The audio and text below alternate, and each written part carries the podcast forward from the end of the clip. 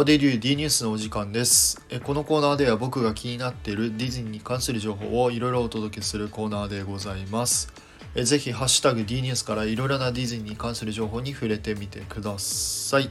はいということで皆様おはようございます。え最近ですね How did you でえよくいじられるテトリスでございます。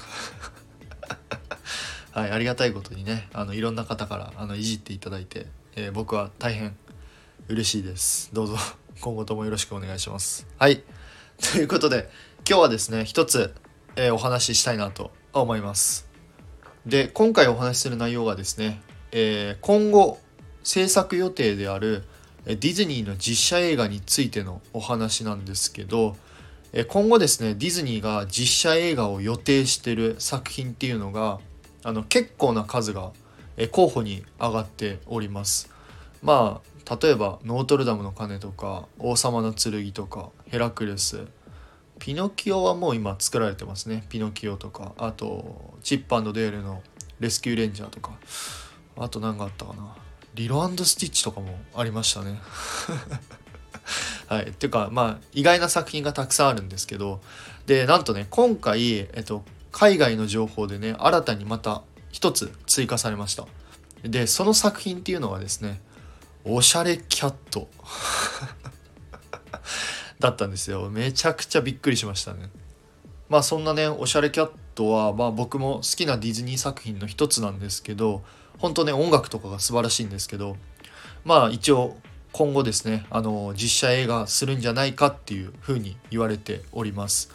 でまあディズニーはですね今まで、まあ、動物主人公にしてきた実写映画っていうのは、まあ、結構かなりたくさんあるあって、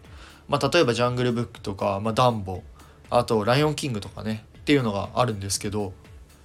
ちょっとですね僕が気になったポイントがありまして、まあ、仮にねおしゃれキャットを実写化するのであれば、まあ、どのような感じにあの実写化するのかなっていうのが少し気になってます。っていうのがおしゃれキャットのねあの一番の見どころっていうのがやっぱりあの猫ちゃんたちがあの演奏するシーンっていうのが本当にあの一番印象に残ってるんですけどで特にね僕が好きなのがえー、っとね「みんな猫になりたいのさ」っていう曲があって、まあ、ちょっとジャズ調のね曲があるんですけど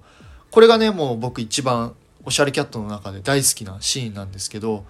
仮にここのシーンを実写で描くのであれば、えー、CG で猫ちゃんたちに演奏させるのかはたまた全然違うキャラクターが歌うのかあはたまたもう全然関係ない楽曲を新たに作成するのかっていうね制作か。制作するのかっていう。まあいろんなパターンがあると思うんですけどね一番やっちゃいけないのはねあのムーランの実写化みたいにあの音楽が全くないっていうね。